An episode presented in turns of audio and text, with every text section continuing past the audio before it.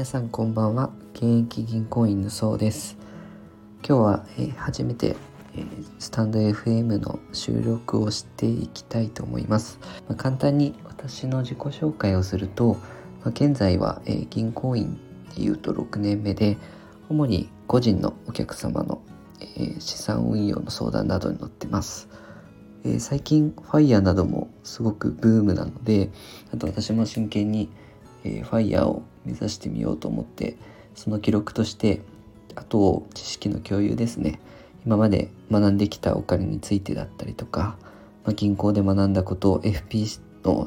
まあ、2級までは取ったんですがその資格の取得で学んだことなどでちょっと皆さんに共有していきたいと思います。えー、まず、えー、1回目のお話としてはお金の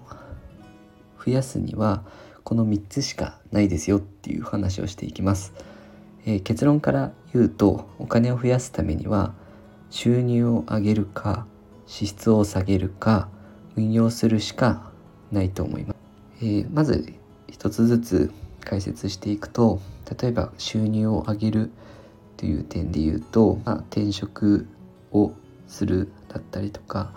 あとはなかなか転職が難しければ副業をしたりとかあとはこう資格を取って自分の、え、仕事につながるですね資格を取って給料を上げていくか。で、え、支出を下げるっていう部分では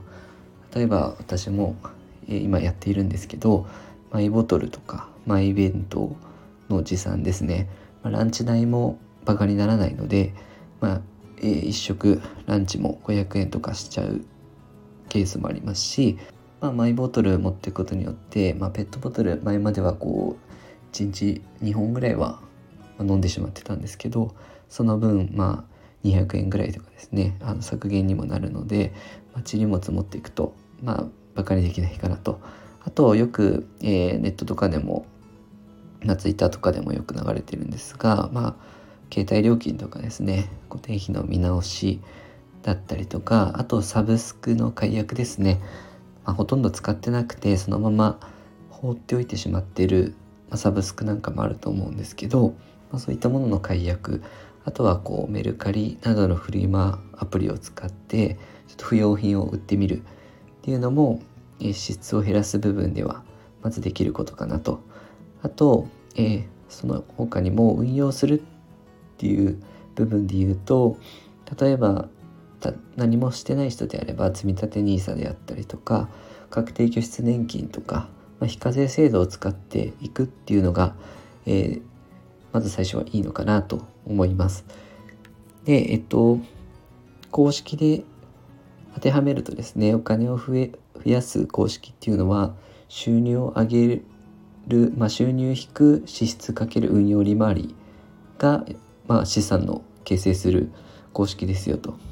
まあ、私よく、まあ、Twitter とかでも、え、発信してるんですけどこの考え方はすごく大事になってくると思うのでまずこう自分はどこからやっていくか一番やりやすいものっていうのは支出を下げるものなのかなと思いますのでまず自分の支出を把握することっていうのは、まあ、とても大事なのかなと。でその辺りもできた時にですねまだ運用をしていないっていう人はまあ最初は積立 NISA であったりとか、こう、少額の積み立てで、まあ非課税制度をうまく使いながら始めてみるっていうのがいいのかなと思います。えー、このようにまた、えー、お金をに関してのことだったりとかを定期的に配信できればと思います。また何かこういう、